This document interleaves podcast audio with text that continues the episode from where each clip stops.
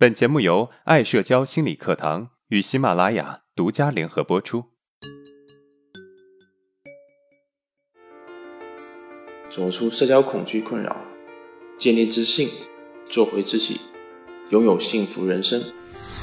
大家好，我是爱社交创始人阿伦。今天我们课程的主题是：为什么我总是在不断的求证？如果我们对周围足够细心的话，常常会听到一些这样的话：“你觉得我刚才的表现好吗？你觉得我刚刚的语气重了吗？你觉得别人会讨厌我吗？”在他们之中，很多人各个方面都是很优秀的人，但是他们总是在不断的询问，不断的在向别人求证我好不好。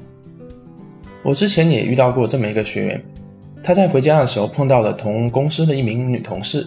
也在等地铁，他挺喜欢对方的，他原本是不打算和对方打招呼的，但是对方看见了他，他只好鼓起勇气走过去打招呼。在闲聊过程中呢，他很紧张，说话也不是很连贯。回到家后啊，他一直在回想刚刚和对方交谈的过程中，眼神是不是一直闪躲，表情会不会不自然。他很害怕对方因为自己的紧张不自然，对自己产生误解和不好的看法。于是他习惯性的掏出手机给对方发一条短信：“你到家了吗？”看到对方没有回，又发了一条：“我到了。”我刚刚看起来很奇怪吗？直到对方回复他：“嗯，不会。”他才放心下来。事后询问是我们经常做，也是经常忽略掉的一件事情。虽然这只是平常的一个举动，但这是很多有社恐的患者都有的一个表现。他们这么做的意义是什么呢？我们知道，我们在社交过程中会很紧张，并且伴随着一些症状，而且这些症状会让他们产生强烈的不安和危机感。为了缓解内心的恐惧和不安，他们通过发信息和询问的方式来抚平自己的情绪。一旦对方没有及时回复，他们就会想：是不是自己今天做错了什么？对方是不是讨厌我？然后越想越不安。很多时候，他们询问的背后不是为了去获得对方的肯定，而仅仅是为了得到对方的回应。也就是说，只要对方回应了他们，不管对方说什么，他们内心都会获得安全感，因为他们觉得对方回应我就是在在乎我。在他们看来，回应这一事实要比他的特点更为重要，即使是负性的回应，也比根本没有回应来的要好。如果一个人经常在做完一件事情后反复的询问对方，并且迫切的想要得到对方的回应，那么我们可以推测他在童年的生活中，他对回应的要求是没有被满足的。其实，人对于回应的需求从婴儿时期就非常明显了。如果妈妈能够对孩子发出信号，并进行及时的正确的反应，比如孩子在哭泣的时候能够很快的得到抚慰。在孩子希望被抱的时候，充满温柔地抱着他，给他足够好的回应，他对人和关系就会有足够多的信任，从而建立安全型依恋。如果妈妈对孩子发出的信号经常给出无法预期的不稳定的回应，比如孩子哭时不能及时的拥抱爱抚，会导致他在后面的生活中很没有安全感，会过分的期待别人的回应。安全感形成后啊，并不是一成不变的。原本安全感满满的人，在遇到一次一次的生活暴击之后，也会有损耗的一天；而原本安全感缺乏的人，也能通过努力增加自己的安全感。那我们应该如何应对这种不安全感所带来的焦虑呢？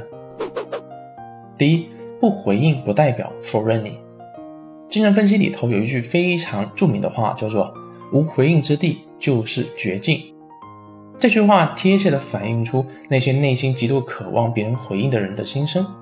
他们总是把安全感建立在他人身上，通过别人的回应来寻求安全感。适度的询问确实是一个可以让自己快速获得安全感的方式，但是过度的询问和过度的依赖对方的回应，并以此来获得安全感，反而容易让我们遭受二次不安。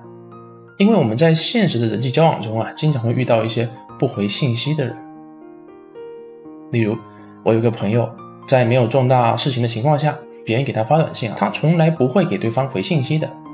一开始别人会多想、失落，但是后来知道这是他的习惯，也慢慢接纳了。还有一些人，他们各自有各自的生活，都有要忙的事情，经常没时间回应我们，也是很正常的事情。所以无回应之地啊，不一定就是绝境。第二，接纳内心的不安全感，建立自己的安全感。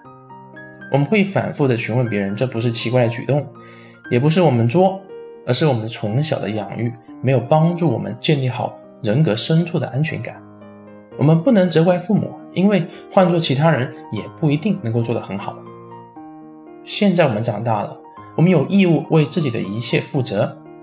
我们需要再去建立潜意识的安全感，去和那个不安全、恐惧、害怕做斗争。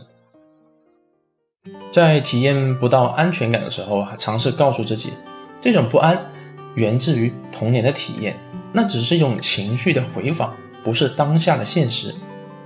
然后试着去接纳自己的不安全感，安抚、照顾它，让它存在，同时尽可能的把注意力投入到当下最有意义的事情中去。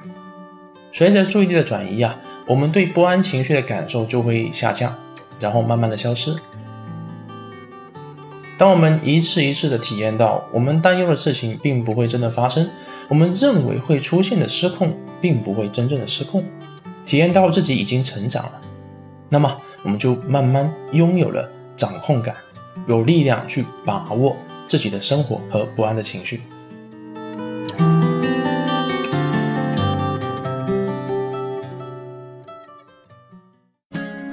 大家好，为了让每位听众在课程中学习到的知识更好的付诸实践，我们将调整专辑的更新频率，由原来的一周五更改成一周三更。